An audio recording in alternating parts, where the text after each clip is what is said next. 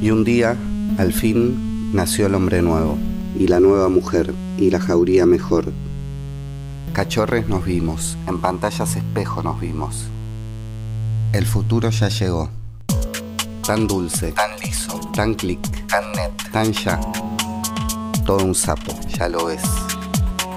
Y ahora, interperrencias. Baba y tarascones al brillo digital.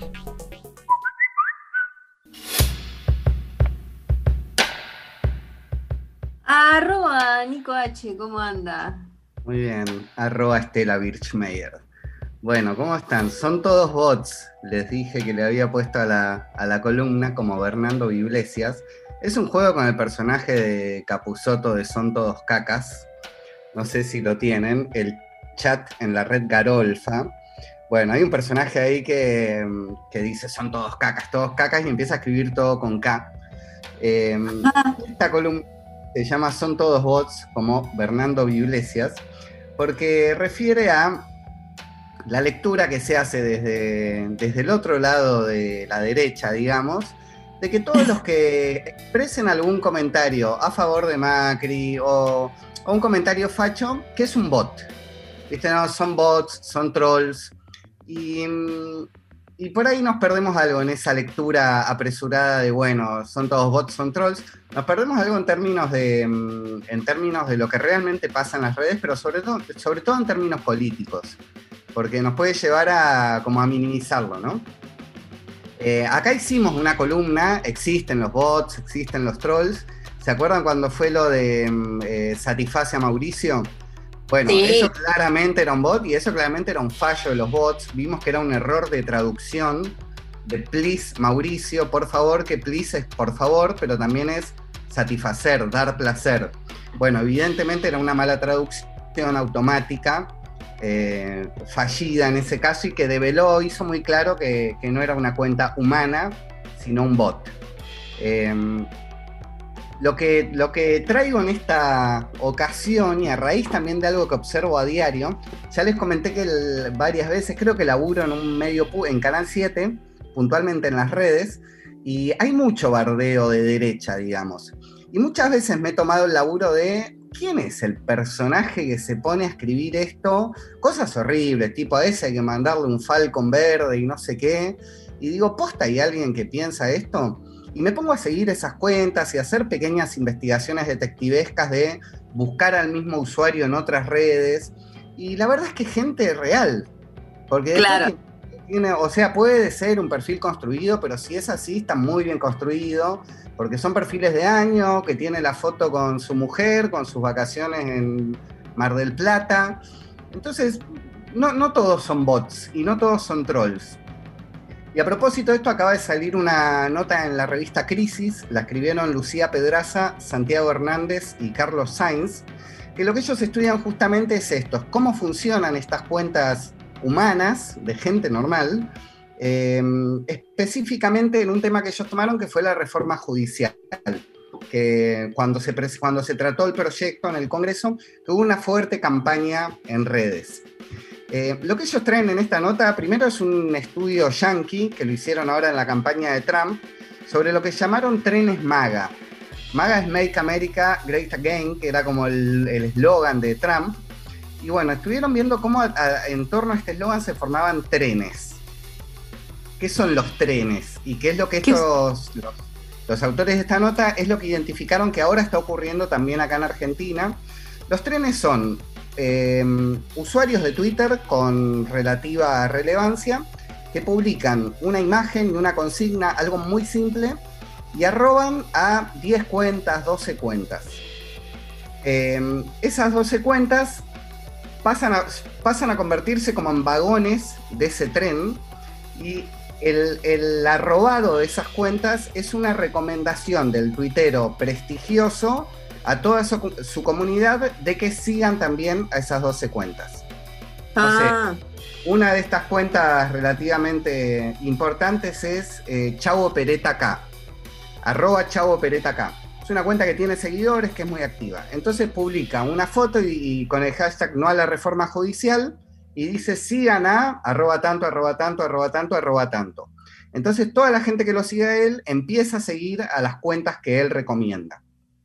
Eso es lo que se llama un tren, una locomotora que es el influencer, digamos, en Twitter, y los vagones que va formando y, a, quienes todos sus seguidores también se enganchan.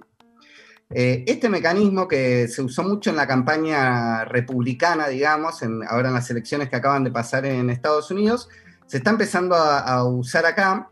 Eh, y, lo que estudiaron estas tres personas fue puntualmente cómo funcionó eso en el debate por la reforma judicial. Eh, una de las cuentas que analizaron creó 854 tweets con un promedio de 15 eh, recomendaciones de seguimiento por tweet, con lo que son 12.810 pasajeros de, en ese tren que encabeza esta locomotora. De, esa, de esas 12.800 recomendaciones significa que las otras cuentas que siguen empiezan a seguir a esas recomendaciones entre sí. ¿Qué pasa con esto? Es evidente, se forma una comunidad de personas afines que se siguen mutuamente, se retuitean, se likean y consiguen muy fácilmente instalar una tendencia. Ya no sos vos solita en tu casa tuiteando Macri Gato, sino que tenés una red de miles de cuentas que como, como alguien te recomendó, te siguen y te retuitean. Este proceso tiene un par de mecanismos, que es un control de intrusos, eh, o sea, de gente que no es del palo. Tiene un proceso de validación donde si vos querés pasar a formar parte de un tren, tenés que primero retuitear un tweet que la locomotora tiene fijada. Vos podés fijar un tweet al principio de tu cuenta de Instagram, que queda ahí. Tenés que retuitearle a esa persona la persona que es locomotora revisa tu perfil, se fija si sos apta para ser locomotora, básicamente si cumplís con su línea ideológica. Eh, y si es así, si te valida, te en su próximo tweet te recomienda. O sea, te arroba vos para que los demás te empiecen a seguir.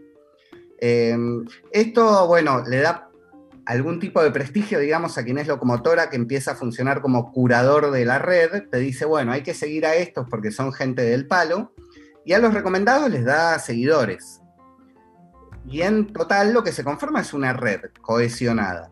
En el debate de la reforma judicial, quienes escribieron esta, esta nota en revista Crisis analizaron el día 29 de agosto eh, 72.000 interacciones en Twitter, generadas por 26.000 cuentas en total, y armaron tres gráficos. En el primero, de un lado, con color celeste están los que estaban a favor de la reforma y en el otro, en naranja, los que estaban en contra. Y destacaron cuáles eran las cuentas más eh, nodales, más, importantes de ahí. A favor en contra estaba Leandro Santoro, el radical K, como se lo suele llamar, y el destape web. Y en el otro lado estaba PPT en el 13, Chavo Pereta K y arroba Babi Echecopar, que no es la cuenta oficial de Babi, es una cuenta dedicada a postear las editoriales de Babi. Hay gente que mm. se dedica a eso. Bueno, estas eran las cuentas. Sí, ¿no? Hay que tener tiempo al pedo para. Pero bueno. Estas tres cuentas eran las que funcionaban como locomotoras y como nodos más repartidos, más compartidos, los que generaban más conversación. En un segundo gráfico, quitaron a todas estas cuentas relevantes y dejaron la conversación total no sé si alguna vez vieron algún gráfico de Twitter, se ve como una galaxia, como si fuera una galaxia. Cada tweet es un, cada cuenta es un punto, mientras más relevancia tiene la cuenta, más grande es el punto, y, las interacciones entre cada cuenta están representados con líneas. Esto imagínenselo por mil y mil y mil y miles de líneas. Bueno, es como una galaxia con puntitos, con mayor densidad donde hay más interacción, con más líneas de conexión donde hay más interacción. Eh, en esta galaxia, en el segundo gráfico, lo que ellos hicieron fue borrar estas cuentas hiperrelevantes y dejaron todo el volumen de conversación destacando a los, a los pasajeros. O sea, gente que había sido arrobada en estos trenes, que había sido recomendada. El 98% de estos pasajeros se ubicaban en el lado naranja de la conversación, o sea, donde estaban los que estaban contra la reforma judicial el macrismo, digamos, caracterizado en grandes rasgos.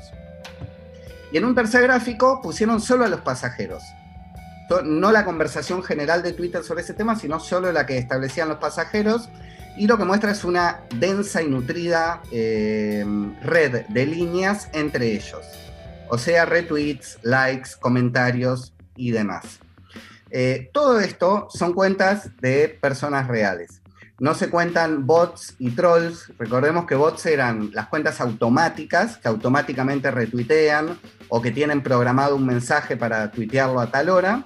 Y los trolls son personas reales, pero que manejan varias cuentas y que se dedican a, bueno, tanto a instalar temas como a bardear en cuentas, pero como de una manera más sistemática y centralizada.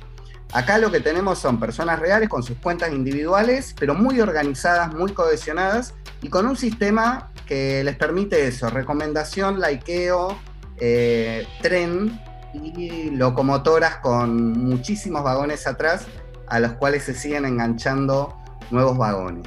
Por eso la propuesta de esta pequeña investigación que traigo y que condice con lo que veo en mi actividad cotidiana, tiene que ver con eso. No son todos bots, no son todos trolls, los hay, pero no son los que esencialmente explican el crecimiento y el peso de la derecha, digamos, en las redes, tanto en presencia como en la capacidad de instalar temas.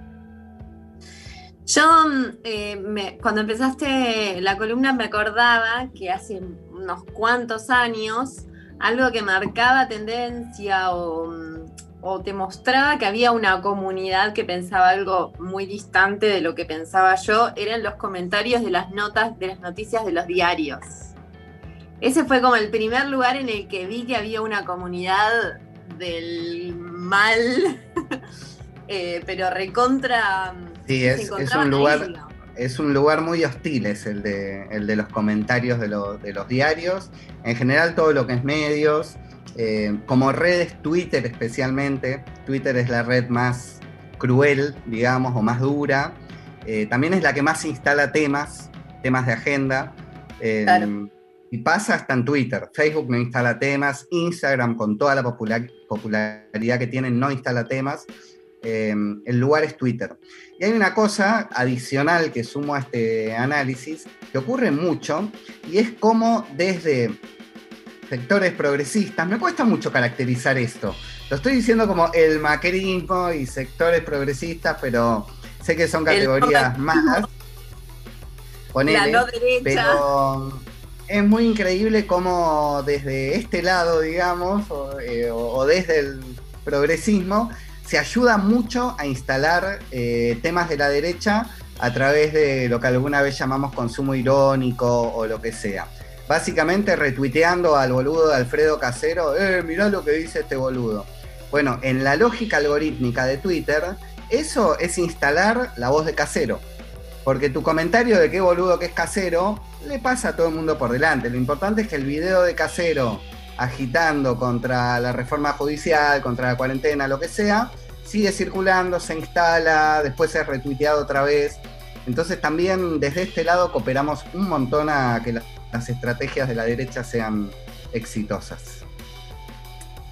Gracias, arroba Nico H. Voy a dejar de decir arroba ya, me cansé, no me gusta más. Gracias, Nico.